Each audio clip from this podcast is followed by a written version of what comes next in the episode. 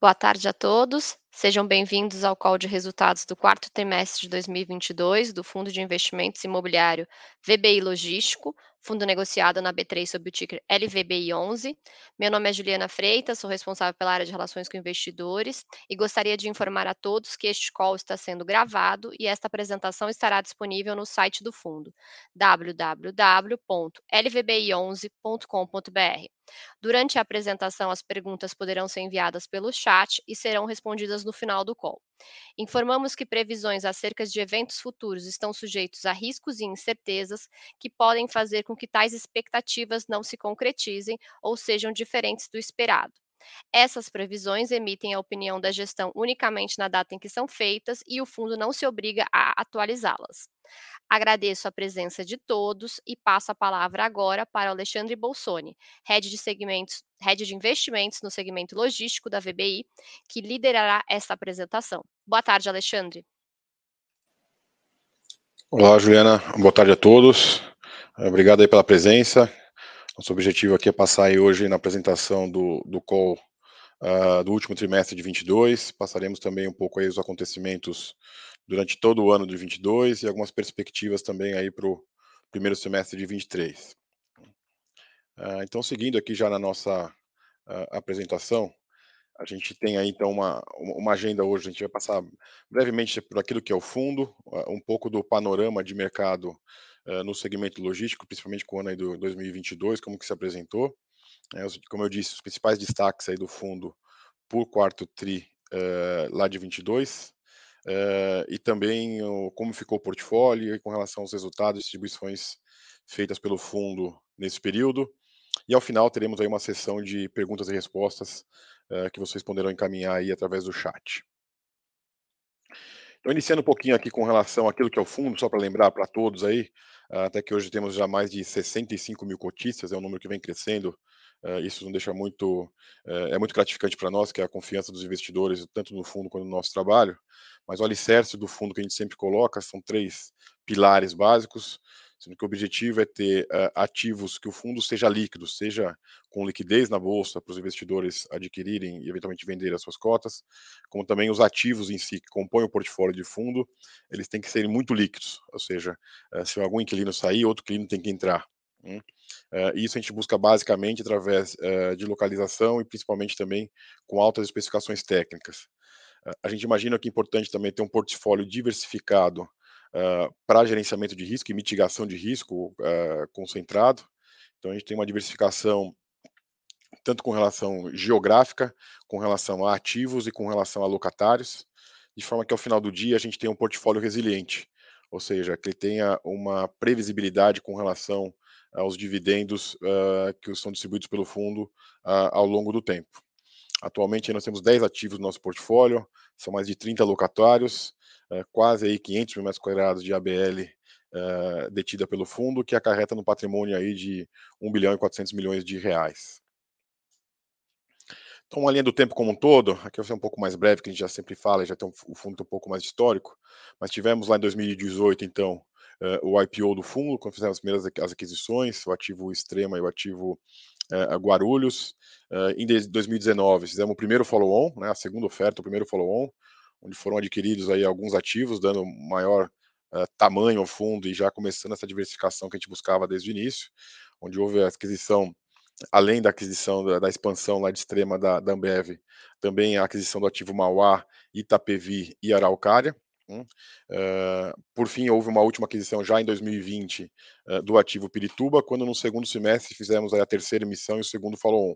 Uh, com essa captação que ocorreu aí no final de 2020, fizemos algumas aquisições aí ao, ao longo do primeiro semestre de 2021, que foram basicamente quatro ativos, né? Betira, Betim e Jandira já no início do ano, ali em fevereiro.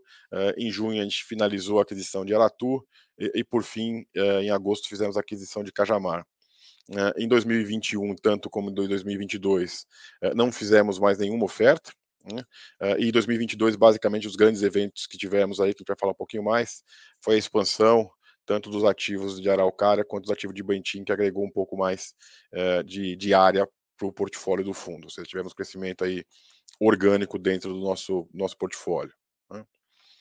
Falando um pouco aqui então mais da parte de mercado, acho que de maneira geral a gente pode falar que o mercado continua uh, muito robusto uh, em uma situação confortável para os proprietários. Né? Uh, de maneira geral, se a gente olha o Brasil como um todo, no ano passado a gente teve um crescimento da metragem quadrada construída de 17%, ou seja, a gente saiu de um volume aí de quase 31 milhões de metros quadrados para algo de 36 milhões de metros quadrados no Brasil como um todo. É um crescimento significativo que a gente está falando, são 17% de crescimento uh, real, orgânico, uh, do estoque total uh, que a gente tem hoje no Brasil de condomínios logísticos. Né?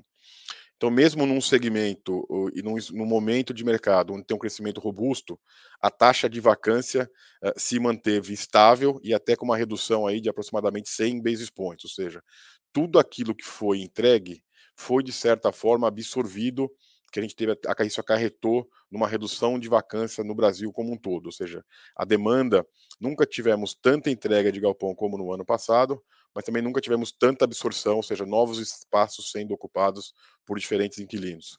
Né. E que isso acarretou no final do dia um incremento no valor de locação. A gente teve um incremento aí de 13%, ou seja, acima da inflação uh, oficial do Brasil do ano passado, em termos de preço pedido médio para o todo o Brasil. Ou seja, é um mercado que continua crescendo uh, e continua crescendo de maneira sustentada. Ou seja, uh, estamos vendo recuperação de preço pedido e recuperação de preço de, de locação como um todo. Quando a gente olha para os principais mercados, e aí os mercados onde temos nossos ativos, que é importante lembrar, sempre te coloca como referência aí o, o, estado de São Paulo, que ainda representa quase que 50% uh, de todo esse, esse mercado que a gente fala de Brasil como um todo. Tá? São quase aí 17 milhões de metros quadrados que a gente tem em São Paulo hoje dentro desse mapeamento.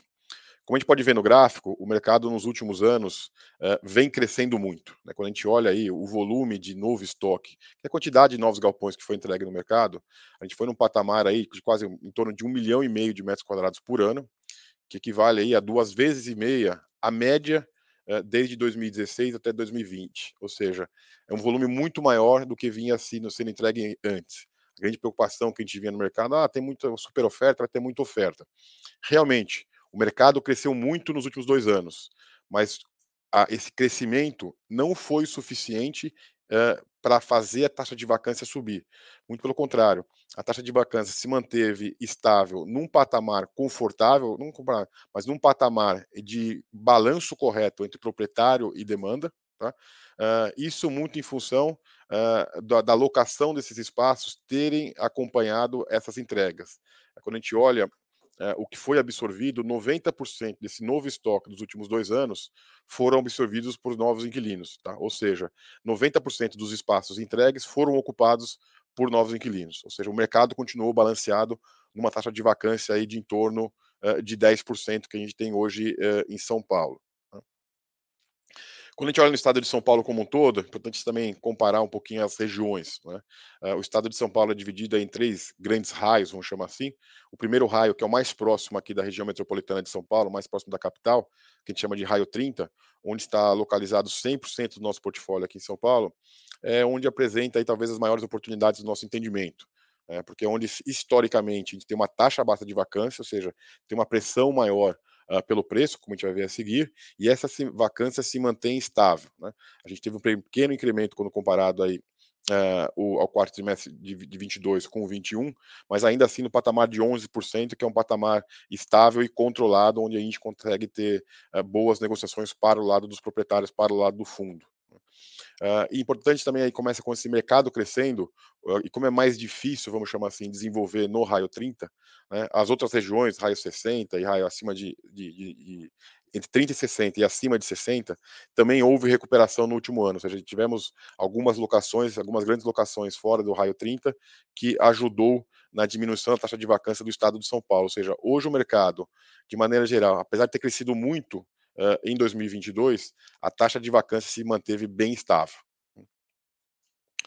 Isso, como eu disse já, para o Brasil se reflete um pouco com relação ao aumento do preço pedido uh, do, do valor de locação. Né? Quando a gente olha aí no raio 30, houve um incremento aí na base de 18% no preço pedido.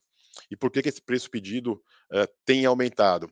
Além da condição de mercado, ou seja, a taxa de vacância estar baixa e os ativos que são entregues no mercado hoje são de excelente qualidade, ou seja, possuem um preço de pedido de locação mais alto, houve uma inflação muito grande é, com relação aos custos de produção.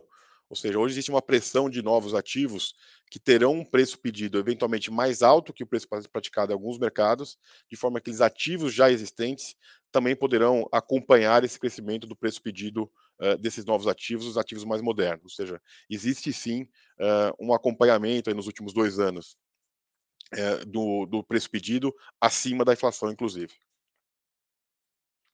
Falando um pouquinho aí dos outros mercados onde, onde, também temos ativos, o segundo maior mercado dentro do nosso fundo é o estado de Minas Gerais, onde a gente tem um ativo uh, em Extrema e também um ativo em Betim, na região metropolitana lá de, de Belo Horizonte. A taxa de vacância lá é ainda menor. Né? Um pouco falando um pouco desse estado, basicamente existe uma houve nos últimos anos um menor volume sendo desenvolvido de novos projetos, principalmente na região metropolitana de Belo Horizonte. É, a demanda continua, ou seja, ele tem muita demanda ainda, talvez um pouco reprimida até, para galpões de boa qualidade, de, mais, de maior eficiência. É, é, um, é um mercado ainda com, com estoque um pouco mais antigo comparado com outras regiões. Isso nos leva aí a uma taxa de vacância atual aí do patamar de 6%, ou seja, existe uma escassez a gente sempre fala que um patamar de 10% aí é um patamar de equilíbrio. Quando está abaixo de 10%, a gente tem aí um, um, ponto mais favorável aos proprietários do que aos inquilinos. Isso, de certa forma, leva aí um preço pedido uh, alto, né, o preço pedido médio da região. A gente está falando um patamar aí de 28 reais por metro quadrado, com taxa de vacâncias efetivamente baixas no mercado como um todo. Um outro mercado também vale a pena mencionar que estamos aí com alguns um pouco mais de detalhe é o estado do Paraná, na região metropolitana de Curitiba. Lembrando que temos lá o ativo Araucária, nessa região, que também apresenta uma taxa de vacância muito baixa.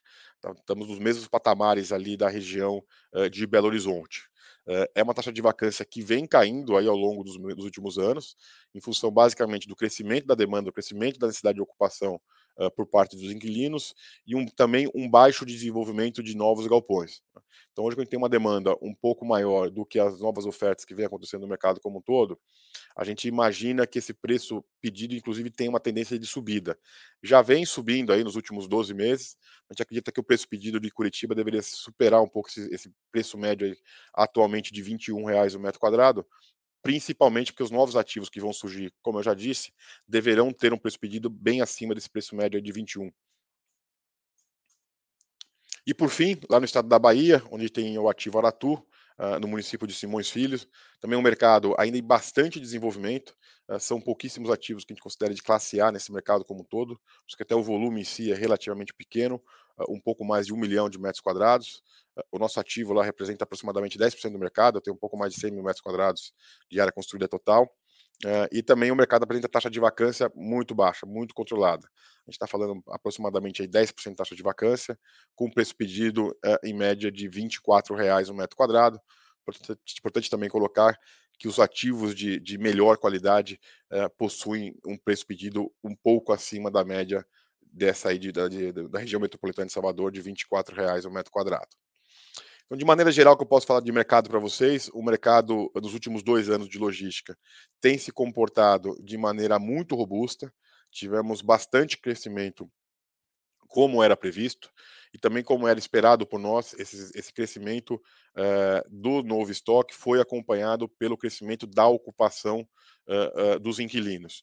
Num primeiro momento, ali em 2020, 2021, muito em função do e-commerce, do crescimento do e-commerce da pandemia, a gente já vê eh, em 2022 e também é, fazendo uma, uma, uma, expectativa, uma perspectiva aqui para 2023, de um crescimento de outros segmentos uh, do mercado como um todo, ou seja, diferentes de, demandas de diferentes segmentos econômicos continuam procurando galpões de boa qualidade, ou seja, uma vez que a gente tem um portfólio de boa qualidade, com boa localização, a gente imagina que o nosso portfólio hoje estaria, uh, está muito bem posicionado em função das necessidades dos inquilinos uh, que mais tomam área atualmente.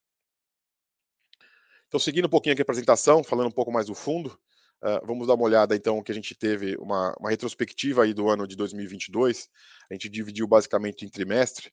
O primeiro semestre foi um pouco mais movimentado para o fundo e o segundo semestre a gente teve um pouco mais de estabilidade, quase atingindo o voo de cruzeiro aí.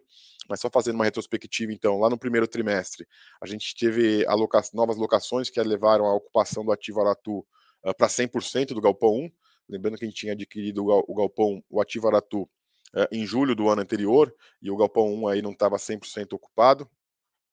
Uh, ainda no primeiro trimestre, nós tivemos a, a entrega da expansão lá para Magalu uh, do ativo Araucária, ou seja, fizemos uma expansão de aproximadamente 6 mil metros quadrados.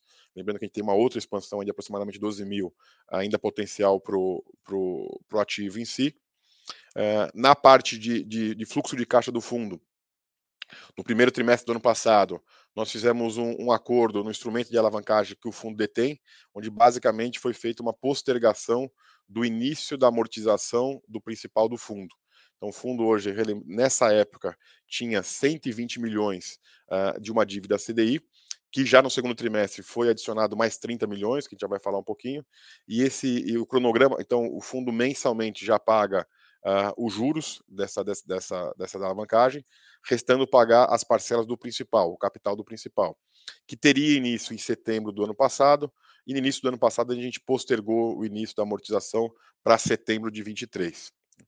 Já no segundo trimestre, como, como eu já antecipei um pouco, nós fizemos uh, uma liberação de 30 milhões adicionais uh, dessa estrutura de alavancagem que tínhamos, ou seja, passamos de 120 milhões para 150 milhões, para que esse valor adicional custeasse a, a, a expansão do ativo Betim, onde construímos aí um pouco mais de 30 mil metros quadrados, 20 mil metros quadrados aproximadamente de área adicional, que adicionados os 30 mil metros quadrados existentes anteriores, o ativo atingiu um pouco mais de 50 mil metros quadrados de ABL, que está alugado para a Amazon. Hum. Então, além da entrega do, do, lá de Betim dessa expansão, uh, fizemos a entrega do Galpão 2 do ativo Aratu, uh, que na época estava 90% ocupado e alugado para Americanas, que a gente vai falar um pouco mais ao longo da apresentação em função dos, dos acontecimentos recentes. E os outros 10% nós trabalhamos ao, ao, ao, longo do segundo semestre e foram finalmente alugados já no início aqui do ano de 2023. Acho que aí é o segundo semestre com relação ao crescimento orgânico do fundo, uh, e o crescimento do fundo em si, nós tivemos a emissão do ABITS do ativo Cajamar, que era um galpão que estava em construção e foi entregue, as obras foram concluídas ao, ao longo do terceiro trimestre de 2022. Desculpe. Então, com esses acontecimentos aí do, ao longo do 22, nós temos hoje um portfólio aí composto por 10 ativos, né? Onde a gente procura sempre colocar esse ter um portfólio que seja diversificado, ou seja, mitigação de risco para o fundo, que seja líquido, que ou seja, ativos tem que ter liquidez, tem que estar localizado em mercados que tenham demanda e sejam de fácil adaptação para diferentes tipos de inquilinos, de forma que a gente tenha ao final do dia um portfólio muito resiliente. Então, como eu disse, a gente está localizado em quatro diferentes estados, uma concentração um pouco maior, que é o nosso objetivo no estado de São Paulo, principalmente aquilo que a gente chama de raio 30, que é na região metropolitana aqui de São Paulo, a gente tem um pouco mais de 40% dos nossos ativos uh, nessa região, e o restante, um pouco, um pouco menos de 60%, diversificado em diferentes regiões. Uh, hoje, Extrema é o nosso maior ativo e representa aí 24% do nosso portfólio, uh, lembrando que lá a gente tem aí metade do ativo uh, num BTS alugado para Ambev até 2029, então a gente tem uma resiliência, apesar de ter uma concentração um pouco maior num único ativo, a gente tem uma mitigação de risco através desse contrato de BTS com a Ambev, de novo, até 2029, e os demais, os outros três ativos localizados em diferentes estados, diferentes regiões, Paraná, Minas Gerais e Bahia, buscando essa diversificação, seja geográfica, seja por ativo e, consequentemente, por locatário. Então, como eu disse, a gente tem uma diversificação por imóvel aqui um pouco diferente da análise anterior, mais com base na receita e lá com base anteriormente com base no valor do ativo. A gente tem uma diversificação grande aí com relação a, aos nossos inquilinos, né?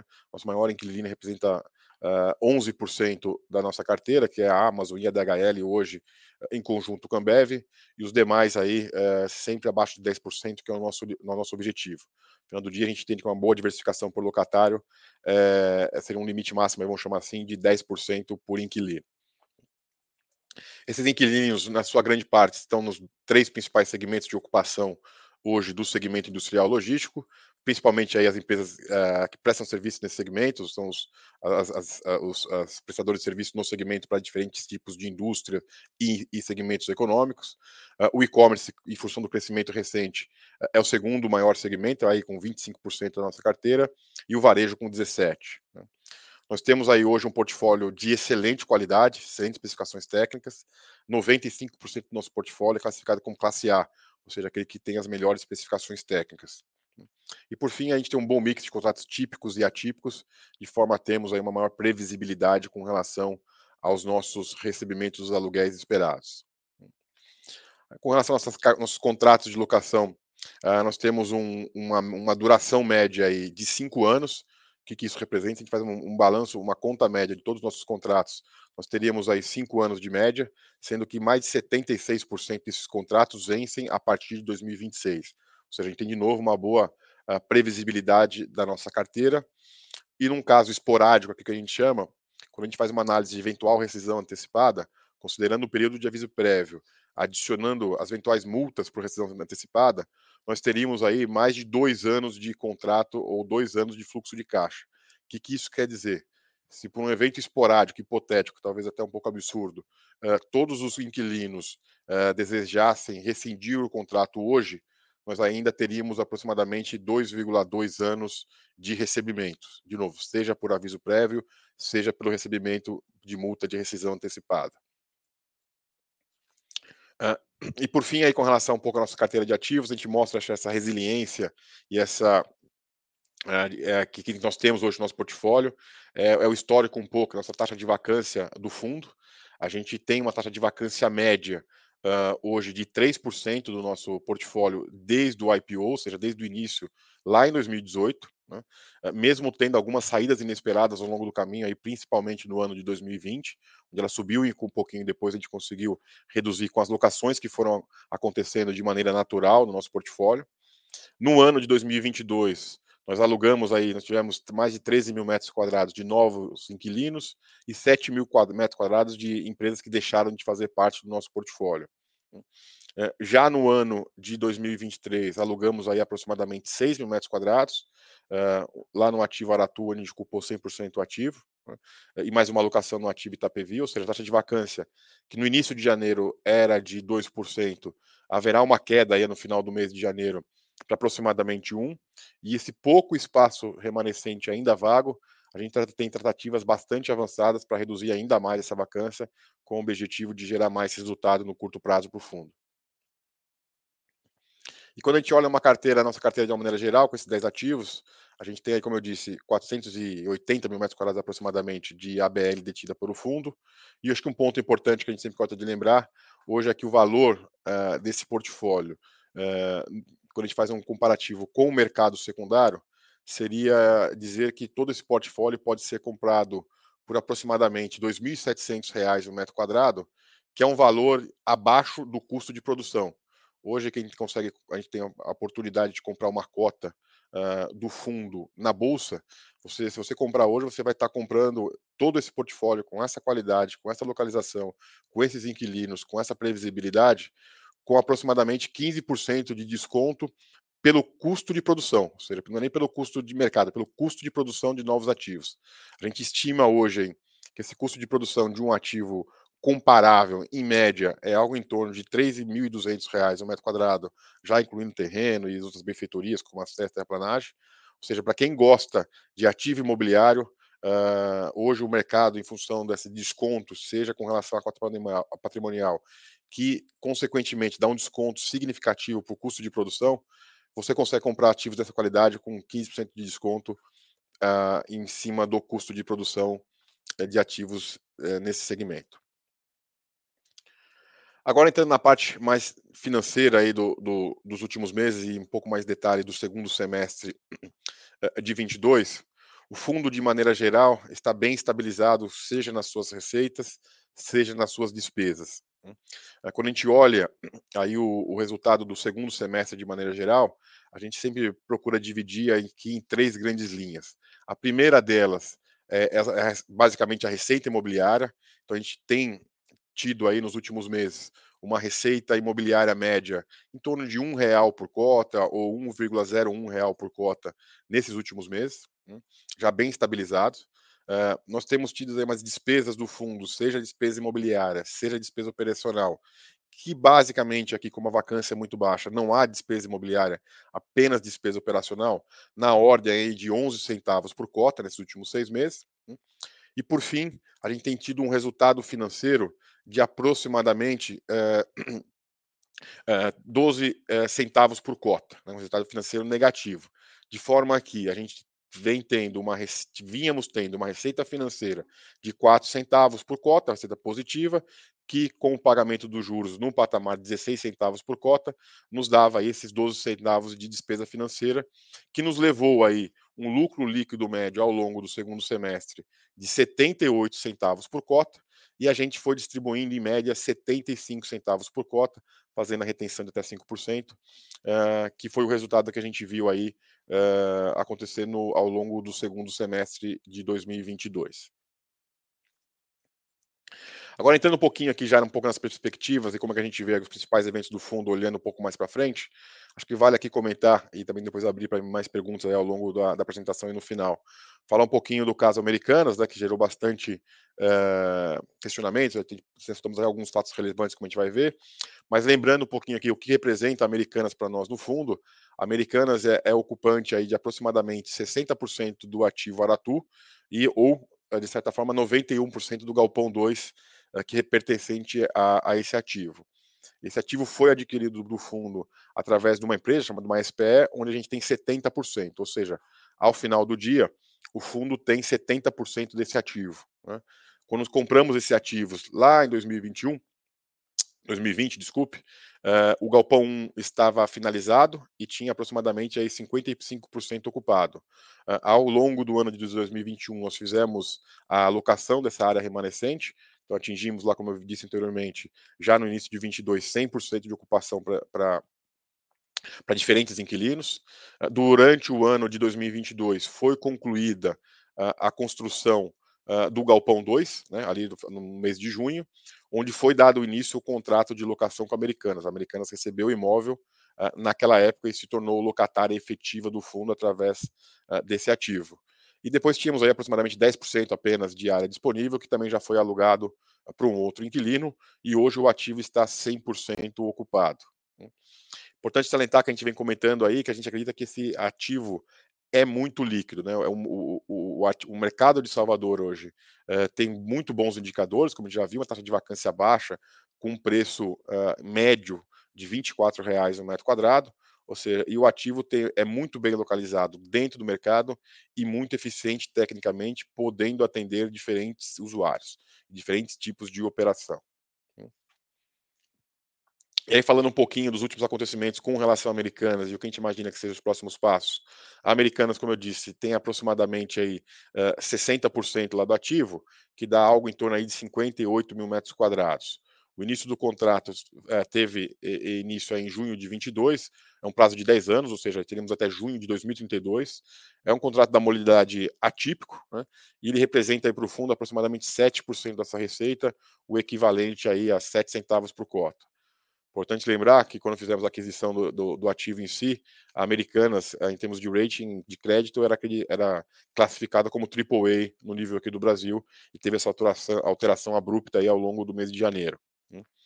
Então, ao longo do mês de janeiro, a gente teve algumas uh, comunicações através de fato relevante. Lá aí no dia 19 do 1, nós temos, tivemos conhecimento, aí teve o um anúncio em si da recuperação judicial da Americanas. Aí, o nosso primeiro fato relevante foi no dia 25, foi quando o fundo tomou ciência que nós tínhamos sido listados como, como créditos sujeitos à, à, à recuperação judicial. Isso basicamente depois se mostrou que seria o aluguel uh, devido entre o dia 1 e o dia 12 uh, uh, de janeiro. No dia 13, nós soltamos fato relevante, informando que o montante devido até o dia 10, uh, de forma integral, não havia sido, o pagamento integral não havia sido feito. Esse aluguel que, que, que, que deveria ter sido pago no início do mês de fevereiro, no dia 10 mais precisamente, se refere à competência de janeiro, ou seja, nesse momento, a Americanas havia pago aproximadamente 3 centavos por cota ou seja, um pouco, quase que um ter, um pouco mais de um terço aí com relação ao pagamento do valor. Né? E no dia 24 do 2, a gente tornou, a gente soltou um fato relevante quando um fundo entrou uh, com uma ação de despejo, com um pedido de liminar, uh, com uma de declaração de rescisão contratual uh, junto à Justiça da Bahia. Uh, nesse primeiro momento, nós tivemos, inclusive, uma liminar de primeira instância, nos autorizando, a, inclusive, ao, ao, ao despejo da Americanas, da área ocupada atualmente lá em Aratu. Né? Em função dessa, dessa, desse despacho da liminar, o fundo fez, conforme a legislação, o fundo fez um depósito calção uh, na justiça para que essa liminar tenha efeito, ou seja, um dinheiro que o fundo tirou do seu caixa e ainda é de esse dinheiro é de propriedade do fundo, só que só está depositado judicialmente para que essa liminar uh, tivesse validade. Né? Uh, nesse interim, nesse prazo, tanto Americanas de forma espontânea quanto o fundo entrou com embargos de declaração, ou seja, são discussões junto ao juiz para argumentar com alguns pontos a decisão em si. Eh, nesse inteirinho, o fundo, uh, desculpe, o juiz revogou essa liminar que havia dado. Né? Então, ali, a, a liminar foi revogada. Né? Nesse mesmo fato relevante, nós demonstramos aí que a Americanas fez um novo pagamento de equivalente a, a um centavos por cota. Né? Então, de certa forma, a situação que a gente tem hoje é a seguinte: né? o aluguel que foi pago em fevereiro foi pago de forma proporcional ao tempo de RJ, ou seja, aquele crédito que nós temos na RJ, que seria do dia 1 ao dia 12, seguimos como credores na RJ, e o aluguel informado pela Americanas, que seria do dia 13 ao dia 31 de janeiro, foi pago pelo fundo. Isso representa aproximadamente 4 centavos por cota dos 7 que seriam eventualmente eh, devidos. Né? E como próximos passos, eh, a, a hoje a americana, e na época disse que estava, a americana estava de implante em janeiro, estava de implante com o aluguel, né?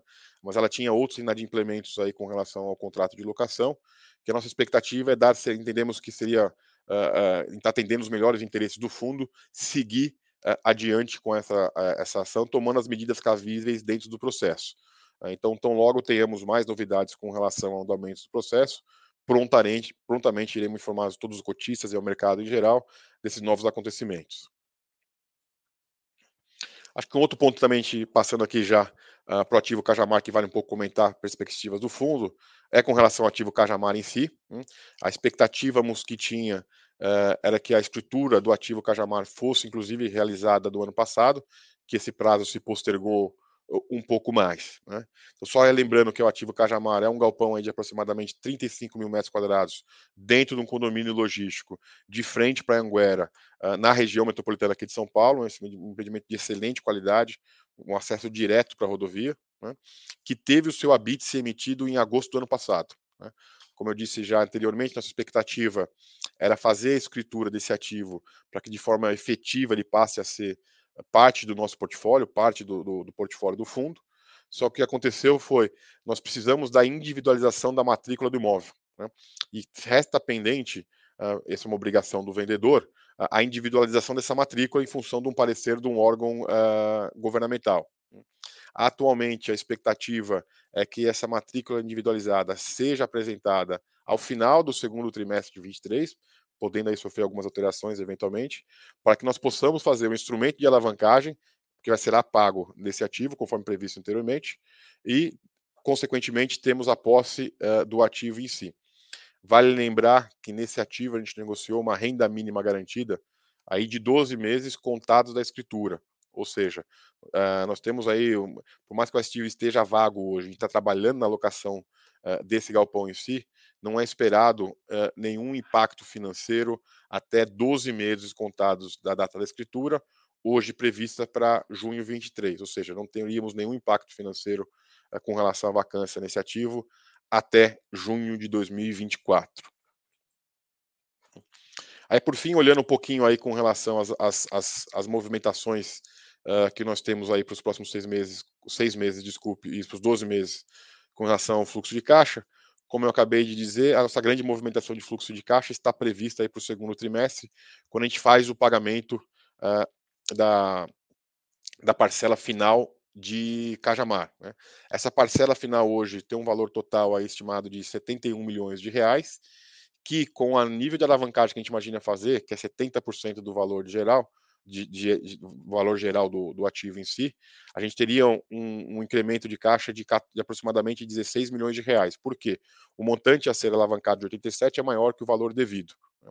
E aí, considerando toda as obrigações que a gente tem do fundo com relação a investimentos em ativos, a gente sairia de uma posição de caixa de 19 milhões de reais ao final de janeiro de 22 para uma posição de caixa de 24 milhões de reais ao final do ano de 23. Esse montante de caixa, se ainda a gente considerar ah, o, o, ah, o, montante a ser pago de principal da dívida ao longo de 23, ainda assim seria o suficiente para amortizar esse valor, que dá um, algo em torno de 12 milhões de reais. Ou seja, chegaríamos ao final do ano uh, de 23 do fundo, o fundo cumprindo todas as suas obrigações, inclusive com o pagamento principal da, da dívida, caso realmente tenhamos que fazer isso. E aí, falando ainda com relação às perspectivas para os resultados do fundo, uh, com relação ao que a gente espera de receita e despesa e, consequentemente, nos dividendos a serem distribuídos, como eu disse anteriormente, a gente vem num patamar de receita imobiliária de aproximadamente um centavo por cota. Né? E a, gente, a expectativa é que esse patamar suba conforme a gente tem os reajustes de inflação nos contratos de locação. Então a gente espera que ao longo dos primeiros semestres a gente saia de 1,1 para 1,2 e assim sucessivamente, conforme a gente vai repassando os reajustes para os contratos de locação. Né. Ah, nas despesas em si, ah, não esperamos grandes alterações. Né? Nas despesas totais, que é basicamente a despesa operal do fundo, e despesa imobiliária, despesa de vacância, como a nossa vacância é muito baixa e a despesa operacional do fundo é muito constante, a gente imagina que a gente vai se manter nesse patamar aí de 11 centavos por cota. Né. O que a gente vai ter agora nesse primeiro semestre, em função da diminuição do caixa disponível do fundo, quando comparado com o segundo semestre de 22, é, uma, é um resultado financeiro um pouco maior. Basicamente porque a, a receita financeira vai diminuir. Né. Então a gente imagina um resultado financeiro ao longo do primeiro semestre aí no patamar de 15 centavos por cota, né, que eventualmente em algum momento aí ao longo do ano de 2023, acho que é o grande debate econômico aí atualmente, é que com uma eventual queda da Selic, como a nossa dívida é atrelada ao CDI, nós teríamos uma menor despesa financeira e um resultado financeiro negativo menor. Ou seja, teríamos menos pagamentos de juros que poderiam impactar no maior distribuição de dividendos. É, em termos matemáticos, o que isso quer dizer? Para cada 1% ou 100 basis points que teríamos de redução da Selic, a gente teria um centavo a menos de despesa financeira, que eventualmente requentaria um centavo a mais de distribuição de dividendos. Né? Mas de maneira geral, de um pouco mais estática, nesses primeiros meses aí uh, de 23, esse é o resultado que a gente teria, receitas estabilizadas em um real e um por cota, com crescimento conforme a inflação, despesas totais no patamar de 11 centavos por cota e resultado financeiro líquido negativo em 15 centavos por cota. Isso nos levaria aí na manutenção de dividendos uh, na, de rendimentos a sendo distribuídos no patamar de 75 centavos por cota, com eventuais incrementos de acordo com o repasse da inflação e também considerando aí que a gente receberia todos os valores uh, da Americanas em si. E por fim, acho que nosso último slide, depois a gente abre para perguntas e respostas, como a gente vê nossos principais desafios operacionais aqui e a atuação em si da equipe de gestão para o fundo. Basicamente, um acompanhamento muito próximo de todo esse processo de recuperação judicial da Americanas e eventuais impactos que poderíamos ter aqui no fundo. Nosso objetivo é sempre trabalhar uh, para um melhor resultado possível no curto, sem dúvida nenhuma, mas principalmente no médio e longo prazo para o fundo. Uh, para o final aí do segundo semestre, o segundo item, já teria a estruturação da, da, da estrutura de alavancagem para o pagamento da segunda parcela do ativo Cajamar. Isso já está bem mapeado e bem trabalhado. É justamente a gente aguardar aí a, a, o recebimento da, da matrícula individualizada para a gente possa fazer essa estruturação, o pagamento e, e, através dessa estrutura de dívida. E por fim, trabalhando forte ainda para uma manutenção essa taxa de vacância bem baixa que a gente tem no fundo, o patamar hoje já até final de janeiro já atualizando uh, próximo de 1%. Trabalhamos, se possível, para tentar zerar a taxa de vacância aí no curto prazo em si e a manutenção dos inquilinos atuais. Acho que dessa forma a gente encerra aqui a, a apresentação em si a gente abre o espaço aí para eventuais perguntas e respostas, seja com relação aos pontos abordados aqui na apresentação, seja outros ainda não eventualmente abordados. Bom, a gente vai começar aqui a sessão de perguntas e respostas. Nós recebemos algumas perguntas é, relacionadas à alavancagem.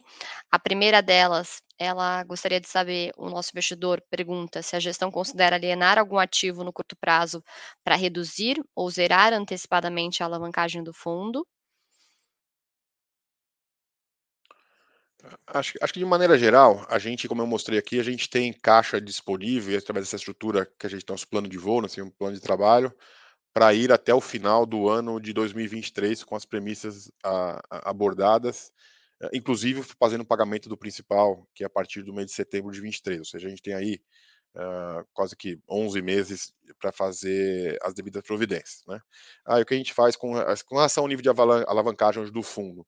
A gente tem um patamar aí de, de 13%, né, que pode ter um pequeno incremento ainda com relação à alavancagem desse de Cajamar, mas a gente acredita que seja um patamar de alavancagem razoável. A expectativa não é aumentar esse grau de alavancagem, se possível, uh, reduzir, até em função que a gente entende que agregaria uh, uh, valor para o fundo no curto prazo. Né? De que forma que poderíamos fazer isso? Uma delas, sem dúvida nenhuma, é eventual reciclagem de ativos. Né? Nós estamos sim atentos a eventuais oportunidades de reciclagem de ativos. Né? Lembrando hoje que talvez não seja o melhor momento para vender um ativo, ou seja, o número de compradores uh, dispostos a fazer alguma aquisição no mercado hoje é menor do que já foi no passado. Né? Mas caso seja identificada alguma oportunidade com relação a principalmente a preço que faça sentido a gente reciclar um ativo para uh, desalavancar um pouco o fundo, assim faremos. Bom, é, vieram algumas outras perguntas relacionadas à alavancagem. Então, uma delas, ela pergunta se a gente pode esclarecer um pouco melhor como é que foi o histórico da alavancagem, né? Porque nós fizemos uma alavancagem inicial para adquirir é, Aratu e, ah, desculpe, é, Jandiri Betim, é, e depois, o, depois teve a questão do, da postergação do início da amortização, o aumento é, da alavancagem, e ela gostaria de saber, enfim, se a gente pode fazer um repasso, né, sobre esse histórico, e se o problema da, da Lojas Americanas, ele impacta é, o fluxo financeiro de modo a ter algum, algum problema aí no pagamento é, dessa amortização. Então, faz... bom, assim, boa pergunta, fazendo uma retrospectiva da estrutura de alavancagem do fundo. Né? Uh, a estrutura de alavancagem, o fundo começou a ficar alavancado, vamos chamar assim, quando fizemos a aquisição de Jandir e Betim. Uh, basicamente, quando nós fizemos a aquisição desses dois ativos, uh, a, os ativos já vieram com uma alavancagem de aproximadamente 120 milhões de reais, e algo em um custo de CDI mais dois aproximadamente, que na época decidimos manter essa alavancagem, não quitar essa alavancagem, basicamente por dois motivos. Né? Era uma alavancagem à época uh, relativamente barata, lembrando que o CDI na época estava 2%, né? é o que a gente não contava, talvez, foi com esse crescimento tão grande da, da, do custo do CDI. E na época tínhamos mais ativos, vamos chamar assim, estávamos em diligências bastante avançadas, uh, com uma capacidade de compra do fundo um pouco mais reduzida. A gente vinha de um follow-on ali de aproximadamente 500 milhões de reais, onde nós tínhamos mais ativos a serem adquiridos no, nos, nos meses subsequentes do que a capacidade é, de, de, compra de, de equity do fundo em si. Então tomamos a decisão de gestão em si, de sim começar a ter uma alavancagem para fundo, desde que seja um montante equilibrado, racional, que a gente acha que o patamar de 15%, 20% no máximo é o mais equilibrado, a ideia é não passar disso. Então, mantivemos essa alavancagem. Né?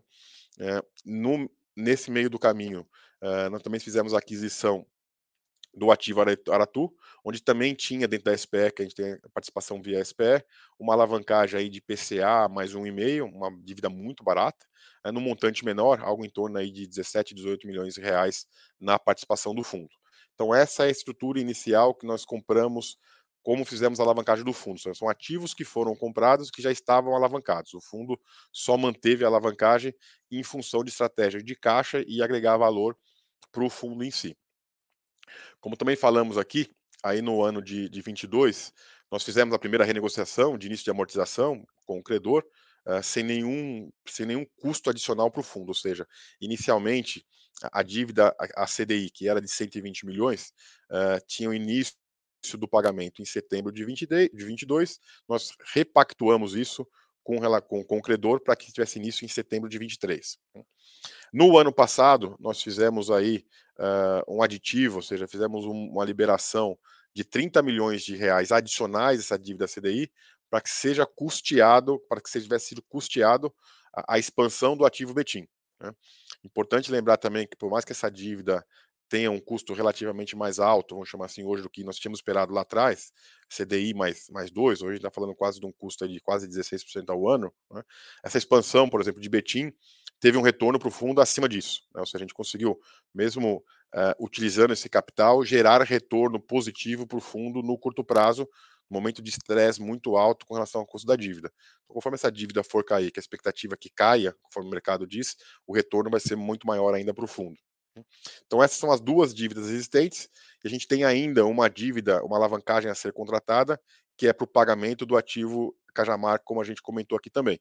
Ou seja, quando a gente fez o fato relevante lá, atrás, a expectativa é que fosse uh, parte feito o pagamento com capital que foi feito lá atrás, parte com o pagamento da alavancagem. Né? Essa dívida uh, de Cajamar, nós esperamos que seja no modelo IPCA+, né? é uma dívida aí que geralmente deve ter pelo menos algo em torno de dois anos de carência do pagamento de principal, com juros sendo pago desde o início. Né? Então, acho que é o, o grande não tem grandes, é uma, o praxe um pouco de mercado e deve ficar num patamar aí, como a gente comentou também, de 80 milhões de reais. Ao final do que, ao final do dia, o fundo vai ter então a expectativa com o pagamento Cajamar tem uma alavancagem de 150 milhões de reais existente hoje ao custo CD CDI mais dois, aproximadamente 16 milhões de reais ao custo de PCA mais um e meio, quase dois, né? e aí alguma coisa IPCA mais, não sabemos exatamente o custo, de 80 milhões de reais. Ou seja, a gente estaria chegando aí aproximadamente 245 milhões de reais de alavancagem total do fundo, que dividido pelo PL aí de 1,4 não bate 20%, então 17%, 18%. Bom, a última pergunta é relacionada a, também à, alavancagem. Ela pergunta se, é, se a gente tem alguma perspectiva de impacto nos rendimentos, né, considerando essa, essa nova emissão é, eh, para pagar essa última parcela de, de Cajamar? A boa pergunta, acho que eu esqueci também de responder a parte do impacto Americanas na alavancagem.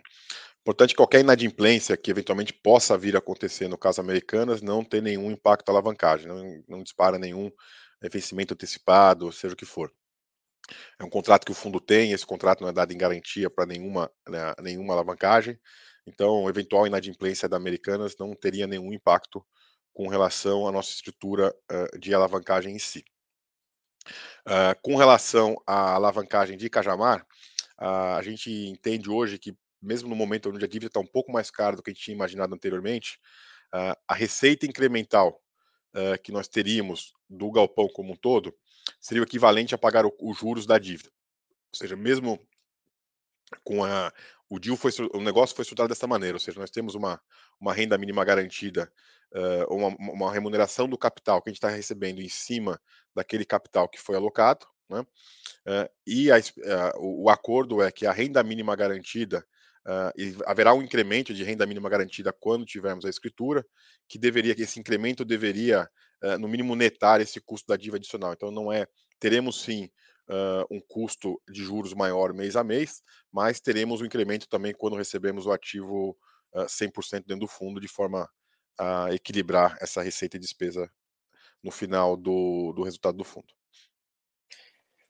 Bom, a gente recebeu uma pergunta é, que o investidor né, nos questiona que, considerando o caso Americanas, é, enfim, o, e o contrato de locação existente, se existe alguma é, melhoria legal, enfim, alguma outra estrutura que a gente poderia comentar que poderia ser mais eficiente em um caso de uma, de uma RJ, enfim, é um pouco da nossa visão aí de, de estrutura de contratos legais. Acho que é uma boa pergunta, assim, até para a gente explanar aqui algumas perguntas que recebemos ao longo dos últimos meses aí, né? É, o que é uma RJ, na verdade, com relação ao contrato de locação? A RJ dá proteção ah, para a empresa que está em RJ, para se proteger da eventual cobrança daqueles valores que são devidos por ela até a data de pedido da RJ. De novo, não sou advogado, vou dar uma, uma cobertura mais geral aqui no nosso entendimento, que a gente tem falado com bastante pessoas. Ou seja, hoje americano, o, que o fundo se prejudica, vamos chamar assim, uh, em ter americanas em RJ. Né?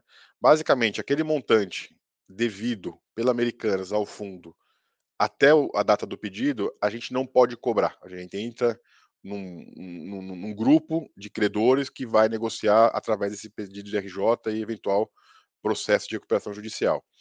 Isso para o fundo, hoje, é um montante relativamente pequeno, né? a gente está falando algo em torno aí de 3 centavos por cota, né? que nada mais é que o aluguel devido entre o dia 1 de janeiro até o dia 12 de janeiro, uh, pro rata, esses 12 dias aí de, de 31 dias de janeiro. Uh, vale lembrar também que qualquer não pagamento da, da, da Americanas de suas obrigações a partir da data do dia 13 de janeiro, quando ela entrou em efetivamente em RJ, de acordo com os processos em andamento, a Americanas não teria essa proteção, ou seja, se ela deixa de pagar um aluguel ou alguma obrigação de contrato, nós poderíamos sim uh, cobrá-los uh, extraconcursalmente, tecnicamente, tecnicamente falando, ou seja, nós poderíamos co cobrar Americanas como se ela não estivesse em RJ.